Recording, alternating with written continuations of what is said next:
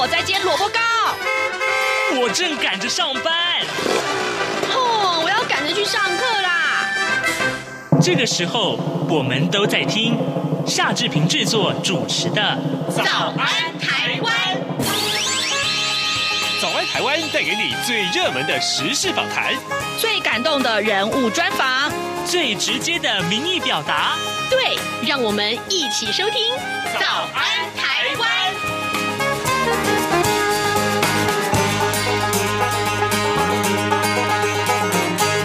早安，台湾！我是夏志平。今天是二零二一年的四月二十号，星期二。今天的志平在现场这个单元里面为您来进行这样一段访谈，要。跟大家介绍啊，台北文学季里面的寻城记特展。嗯，在这个特展里面会有什么样的一个怀旧的氛围的呈现呢？还有呢，就是来看展的朋友，也许可以体会到很多很棒的文学故事啊。好，待会儿呢，我们会为您来访问策展人徐家军，我们跟徐家军连线来聊一聊这个策策展的这个经过。好，在跟家军连线之前呢，志平有一点点时间先跟大家说一说各平面媒体上面的头版头条讯息。我们首先看到是一个令人振奋的消息啊，《苹果日报》上面头版头条，这是人类的创举哦，无人直升机在火星首飞成功。好，我们看到《苹果日报》的内文啊，起飞、盘旋、降落，人类首度在火星挑战直升机飞行成功。美国航太总署，也就是 NASA 火星迷你直升机创新号。昨天呢，成为第一架在地球以外星球上面执行飞行任务的人造飞行器。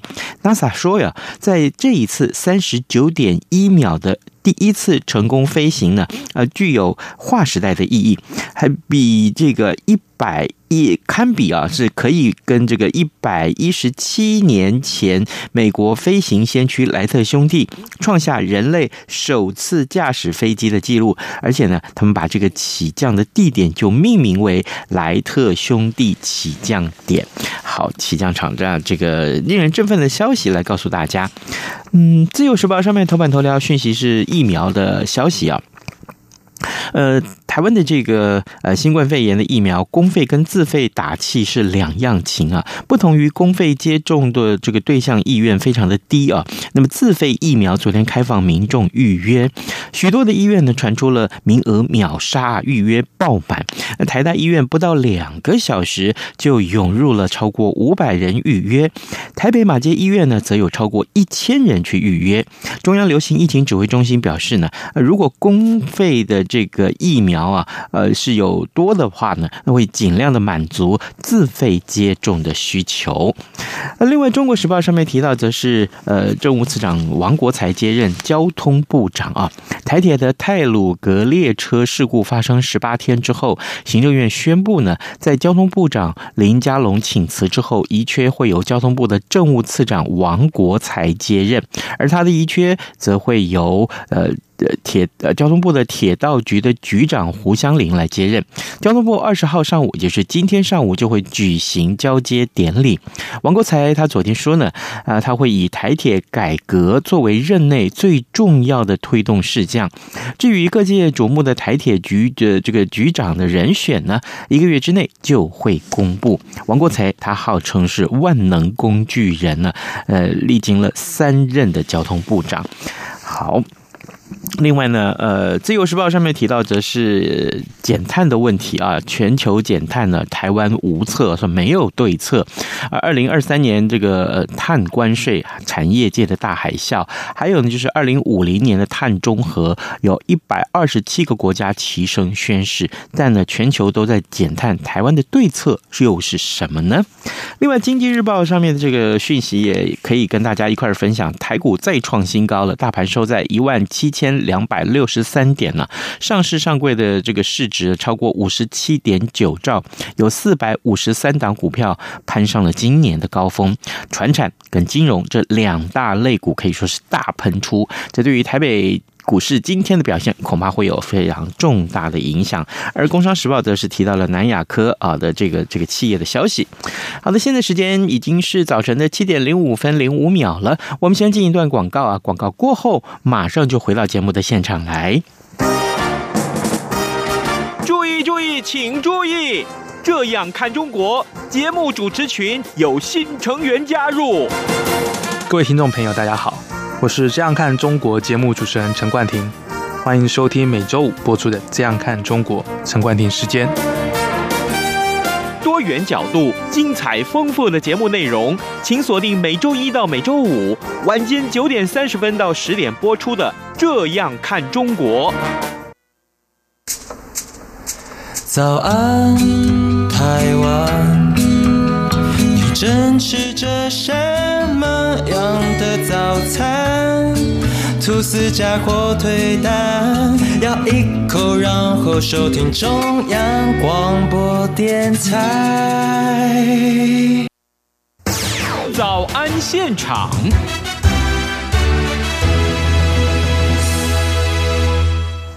这里是中央广播电台台湾之音，您所收听的节目是《早安台湾》，我是夏志平。此刻时间早晨的七点，对不起，七点零六分二十二秒啊。好，来，呃，各位听众，我想先请教大家，这个，呃，你对于台北的个人的印象是什么啊？台北的印象是什么呢？现在呢，跟大家说，二零二一年的台北文学季特展就要开幕了。今年的主办单位带给民众很不一样的。感觉啊，这个展出的内容叫做《寻城记》。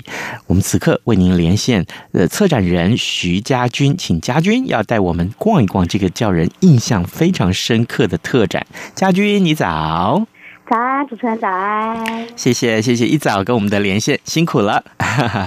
来，首先我想请教您啊，就是呃，观众很好奇，一定非常好奇，这个展呢，为什么名字叫做《寻城记》？寻是寻找的寻，寻找城市，为什么要叫这个名字？还有，我们要寻找台北城什么样的踪迹？这个展出的地点跟时间的资讯，特别是一开始，我先请也也也请嘉俊跟我们的听众分享一下。嗯，这个《寻城记》的展览就在这周五四月二十三开始，然后在剥皮寮历史街区一直到五月十六，然后除了礼拜一休馆之外，都其他时间都欢迎大家一起来现场看展。是，嗯哼，好，那这个到底我们要找的是台北怎么样的踪迹啊？就像刚才志平所说的，我相信每个人心中的台北其实是长得不太一样的，因为跟自己有关的，或者是跟自己喜欢的，就会描绘出不同的台北城市的样貌。所以，我们这次的寻城记呢，就是要让大家拖出自己心中的那一个台北城市。那再来另外一个层面，也是说，其实台北。相信大家应该都有自己属于自己的秘密基地的所在。嗯，那我们这次锁定了四大类型的空间，包含像是书店、咖啡馆、戏院跟戏院跟唱片行这四个类型的空间，呃，带领大家去寻找自己的秘密基地，还有他人的秘密基地。哦，书店、咖啡馆，然后戏院。啊哈，还有唱片行，唱片行，哎，我们过去很少看到这个这个展览里面把唱片行都拿出来讲，哎。对，因为其实我相信大家都已经有一段是听音乐的时光，甚至到现在。嗯、那呃，在当然现在是音乐串流平台，我们很少很少现在走到实体的唱片行。不过，其实我们都相信都会有曾经，或者是现在都还有在唱片行去寻找呃音乐的那个那段时光。我相信跟看逛书店的呃经验应该是蛮类似的。那从音乐中获得养分，我相信也是蛮。蛮在台北的一个经验是，那民众来到这个展区里面，剥皮寮这个展区里面的时候，呃，至少接触到这四大类型的空间，他可以看到哪些？在这些空间里面看到哪些元素呢？啊、呃，比如说，呃，看到怎么样就有的哪一个商号吗？呃，或者说，呃，我们看到是怎么样令人怀念的元素的呈现？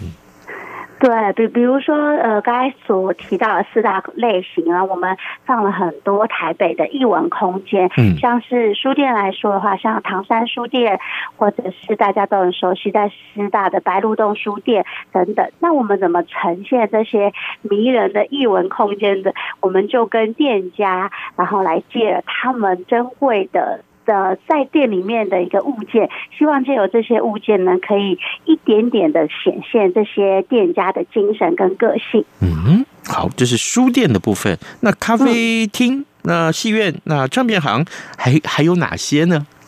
呃，像是如果像是咖啡店的话，像也在公馆的海边的卡夫卡，嗯、然后呃，同样也是在公馆，然后是在两千年它已经关店的挪威森林，我相信也都是很多人的 回忆。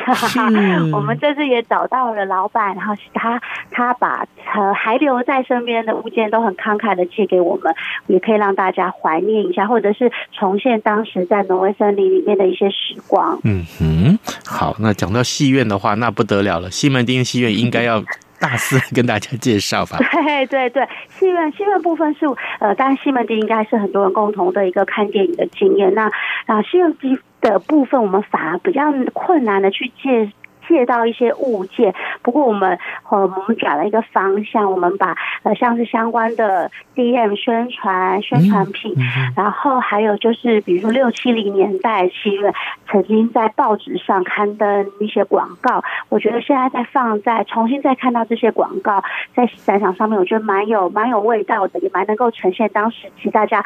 呃，对于看电影或者是呃热门电影上档那个轰动的那个那个那个情境，嗯，这个讲到戏院，我先跟呃家军借一点点时间啊，这个因为我个人非常喜欢看看电影啦。哦、那我在学校念书的时候念的就是戏剧系，那我们在修课的时候，常常老师会要求说，哎，来这个各各位同学，你们要赶紧看一看什么电影啊？我还记得那个时候我念大三的时候修导演学这个课，有一部非常。有名的国片到现在仍然是带被大家这个津津乐道，叫做《暂时停止呼吸》，这是一个呃僵尸片，一个港片僵尸片。那个电影呢，这个老师规定说我们要上课，呃，要要讨论这部电影，所以前前后后啊，你知道吧？我我总共看了电影，看那部电影，光是那部电影就看了七遍。然后啊，我们那时候在文化大学上课嘛，所以阳阳明山啊，就呃需要下课之后就骑了摩托车啊，这个到西门町去看电影。我不夸张，我记得那个时候我真的有计时。很多人后来听到我的描述都觉得不可思议。我从阳明山文化大学开始飙车飙到西门町，居然我们三个同学三个人两部摩托车，只飙了十五分钟就到了。哈哈哈哈哈！一种年轻的快速，年轻的速度，真的，真的，真的，所以我觉得这真是非常让我非常正好。这个家军，你这次这个测了这个。展啊，然后我觉得有有很多的这个回想的空间。我回忆这个过去的那个经过，每次跟朋友聊起来的时候，跟同学聊起来都是津津乐道，非常棒。谢谢你，家军。啊，好，那最后我们看看唱片行好不好？对，唱片行的话，一样也是就实体的唱片行，现在现在也逐渐的变少。可是我就转转而是。越来越多个性的，然后小规模的，然后有不不不同类型的唱片，也还是驻留在台北的街头上。嗯，那我们这边有呈现是，如果是两千年，像是 Tower 唱片，嗯，就是在非常多的呃乐评人或者是喜爱音乐的人，他们曾经的文章，其实都有曾都有提过，其实 Tower 在当时进驻台北的时候，对他们造造成多大的一个音呃音乐朝圣之旅的这样的一个丰厚的经验。嗯，那我们这边。也都呃，除了他们之前相关的 DM，我觉得比较有趣的是，把他当我们找到的曾经在那边工作过的的店员，然后他把他们之前面试的面试的那个什么题目，然后提供给我们。我们从他的面试题目就可以感觉到，其实要进 Tower 唱片行其实不是那么容易的事情。就是除了音乐知识要非常丰厚之外，你还有很要很强大的企划能力才可以进去。我觉得这就反映了其实一家唱片行。的一个一个主张，还有他们背后的精神。是我记得，除了涛儿唱片之外，另外我们还在念书的时候，台北有好多这个玫瑰唱片也很有名啊。对对对对，现在都 现在都比较比较少在在出出现。嗯，走进那个唱片行的时候，其实被两个非常大的看板所吸引，一个就是这个国语流行歌曲的排行榜，这个礼拜卖的最好的专辑是哪些？还有就是那西洋歌曲的这个排行榜是又是哪些歌曲？我每次啊就想说，逛到这个空间里面不知道要买什么，就觉得哎，看看这个排行榜吧，然后看看顺便看看自己心目中的那个呃流行。歌曲的这个呃歌手的偶像啊，这有没有上榜？啊就觉得啊，这个当年啊也是很很让人家觉得怀念的过程。对，看看排行榜，看音乐排行榜也是，我觉得是一件很很有很有趣的事情。嗯、对，各位听众，今天早上志平啊，为您连线访问的是台北文学季寻城记特展的策展人啊，徐家军。我们请家军呢啊，为我们来从呃，就是策展的经过啊，还有就是呈现哪些元素这个角度呢出发啊，带大家先啊在空中。呃，导览一下这个呃《寻城记》这个特展，所以这两天这个都在准备过程，对不对？很辛苦哦，家军。对，开展前很多细节要确认，希望周五的时候可以让大家有耳目一新、有惊艳的感觉。嗯，好。哎，听说啊，今年的这个呃特展啊，设计了很不少不少的这个作家在其中参与啊，跟参观者来分享自己的见闻，或者是私房的景点，甚至是心情故事啊。有哪些作家呢？然后这些场次不少吧？对，嗯，场次的话是活动嘛。那在活动有两场，一场是这礼拜这礼拜六的看电影时，邀请到红红、张艺迅跟陈德正来谈谈他们在台北看电影的经验，甚至在电影里面出现的台北景色等。然后在五月的十六号有一场是文人都在哪聚会，我相信就是从以前到现在，我们都很好奇，就是作家们，就是不管是正式的或非正式，他们都在台北的哪里聚会、聊天，甚至谈公事等等。那这边就邀请到作家朱宥勋、黄子庆跟李璐来跟我们谈这个题目。嗯，哇。哎，我我我蛮好奇的。那这个大家都在哪里聚会？我我我先说一个地点，我不知道可能会在名列其中啊，就是就是明星咖啡厅是吗？哦，对，这个是六零年代，六零年代非常。非常著名的，应该到现在也是，就是所谓的文人咖啡馆。因为当时像还没有成名的，像白先勇、黄春明、李昂，我们都知道，他们其实都是曾经在那边不断聚会，然后谈论很多编辑跟创作的事物。嗯哼，好，这个当然这个也有很多啦，这个聚会的地点太多太多了。像呃，我记得啊、哦，这传播圈啊，我们这些老贼的记者们，记者老贼们，从前这个。下了班之后，就会去一些某些特殊的这个，我讲特殊，大家不要有事先的既定的印象，就是说，那记者大概都在这里聚会、喝酒啦、聊天啦、唱歌啊。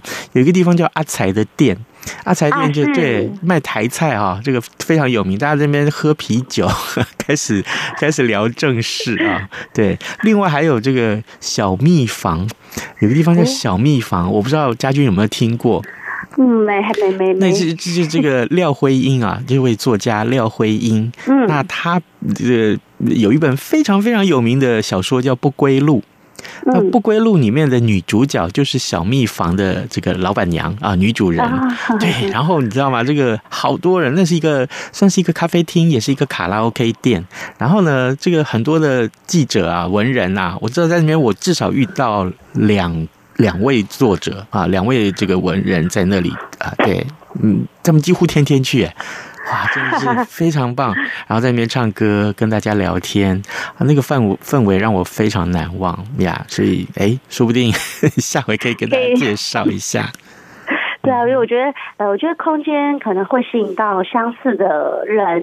一一起到那边去，那那这些人可能又重新又在反映了这个空间的一个一个一个气质一个氛围，所以我觉得这样去谈的话，好像好像也可以勾勒一些呃文人文人喜欢什么样，或者是不喜欢什么样，我觉得都都蛮多细节可以在里面可以可以跟大家分享。嗯，所以啊，这个一定啊一定要去看一看《寻城记》这个特展，从呃这个四月二十三号开始到五月十六号啊，在剥皮寮，希望大家。可以赶快这个把时间挪出来啊，把时间挪出来去看一看这个展当中这几场活动也非常值得大家一块来参与。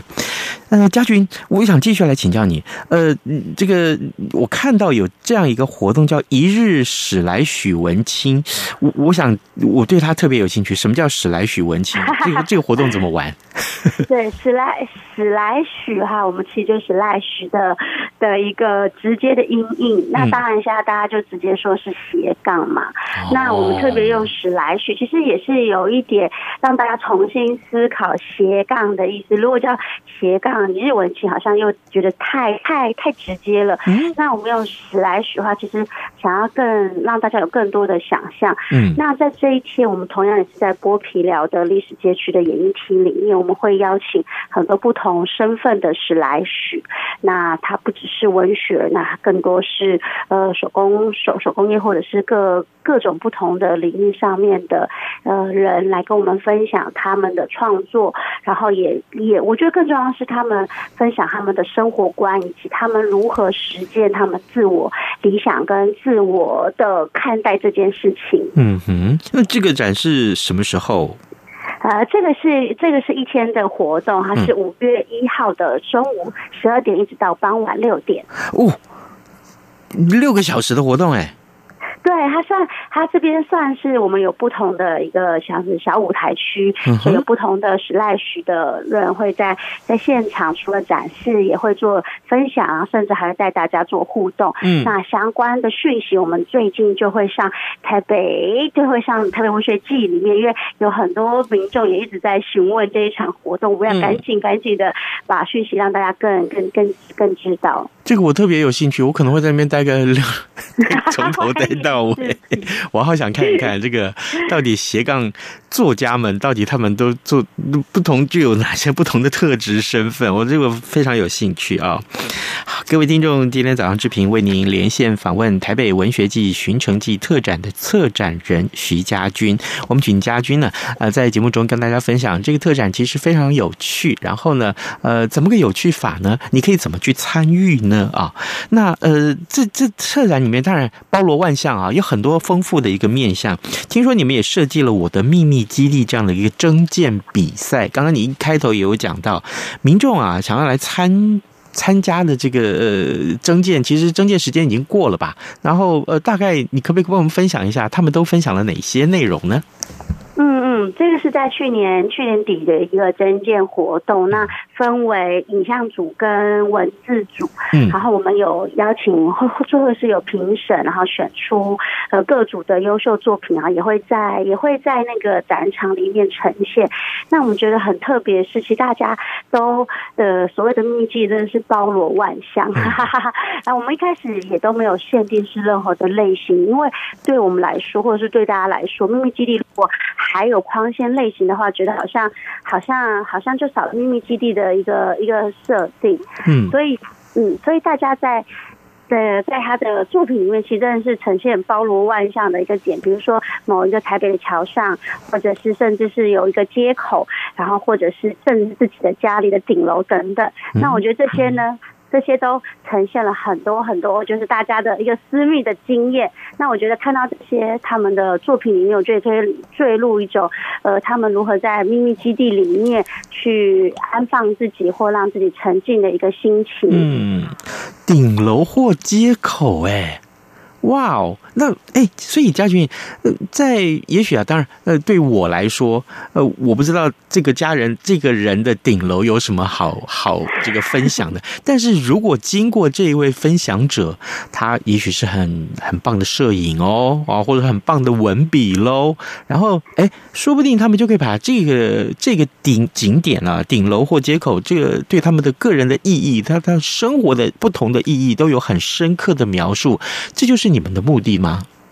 对，我们希望是就是，因为没有所谓的秘密基地，对这个人来而言一定是有意义，他才构成秘密基地。他在里面曾经有，或者是现在一直都进行着有很重要的一个一个一个时刻，我们必须得到那边去，然后那边可以好像可以。容纳我或接纳我某种需要需要沉静或沉淀的时刻，所以我就看到这些文字或者是影像的作品，其实都可以感觉到那些秘密基地对个人的重要性。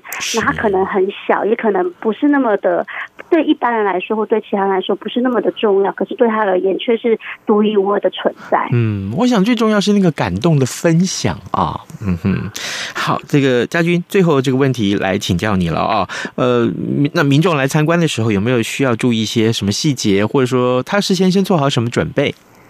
啊，我们一样就是防疫期间嘛，所以当然会有一个基本的防防疫的防疫的填资料填写，还有希望大家可以遵守室内戴口罩这样子。那其他相关的话，我们现场都有工作人员跟志工会跟你，如果你想要更了解展场的内容或者是更多的资讯，我们都会在现场跟你们做解说跟互动。嗯、是，那我们如果去之前要上到什么样的网站可以看得到相关的这些讯息？比如说是要要上到文讯吗？还是上到这个台北市政府的官网哦，直接搜寻台北文学季，不管是脸书或者是官网，我们都会及时在上面做讯息的更新。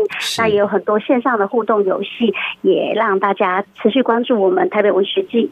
是的，好的，不要忘记啊！搜寻台北文学季，你可以得到很多很多呃最相关、最详细的资讯。在去看展之前，先做好一些准备功课啊！我想，那，对一般人来说，应该会有更多的收获的。今天我们非常谢谢啊、呃，台北文学季寻城记特展的策展人徐家军接受我们的访问。家军，谢谢你，辛苦喽！谢谢志平，谢谢、谢谢，拜拜，拜拜。COVID-19 武汉肺炎疫情趋于平稳，但我们还是不能松懈。除了落实社交距离及做好个人卫生防护，还要勤洗手，并且在无法保持社交距离及搭乘大众运输时佩戴口罩。防疫新生活，对抗病毒，我们一起加油！早安，台湾。正吃着什么样的早餐？吐司加火腿蛋，咬一口，然后收听中央广播电台。早安，暴马仔。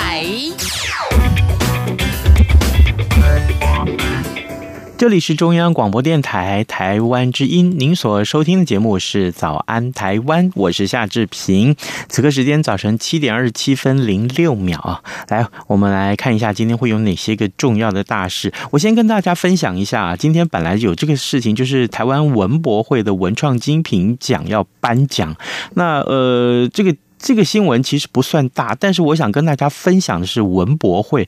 我这个利用了这个过去这个周末的时间去文博会看了一下啊，这个我我我必须说人山人海啊，呃，好多的年轻人啊都愿意利用这样一个时间来去看一看文博会，我觉得这是一个好现象。我也特别跟大家推荐了，如果可以的话，呃，利用文博会结束之前，你可以去看一看文博会。他在呃这个上网搜寻一下，你就知道它有不同的展区。啊，这个这个可以深入的去去参观这些策展的。这个呃成成果的呈现啊，其实非常的棒啊。另外呢，交通部长林佳龙他要卸任了啊，因为这个台铁的泰鲁格号事故。那么他卸任，新任的部长叫王国材，他是原先的政务次长。刚刚在节目一开始，志平也跟大家分享了这个讯息，他的交接的典礼应该是今天早上的九点半。那么所以呃，到时候我们也会有最新的消息也告诉大家。王国材他接任了交通部长之后，他会有哪些作为？呃。呃，一开始今天平面媒体的披露是说，那他最重要的是要做到呃这个嗯台铁的改革，我想这也是最责无旁贷或最需要赶快进行的台铁的改革。啊，台铁的改革，我们再三的去强调它。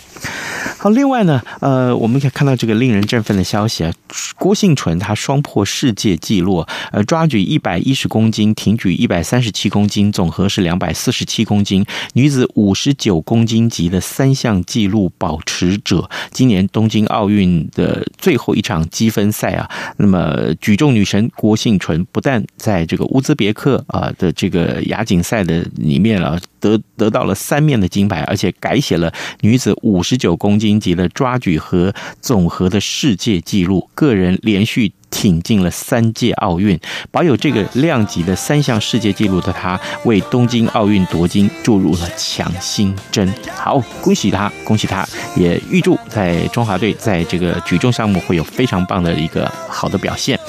好的，今天节目时间也到了，呃，志平在结束之前，这今天节目结束之前，跟大家预告一下，明天我们要开脸书的现场直播，我们请福泽乔来跟大家聊日本的这个呃动漫啊，《进击的巨人》。这一个令人震撼的一个作品，欢迎大家有兴趣的话一块来收听，跟您说拜拜，明天再见喽。你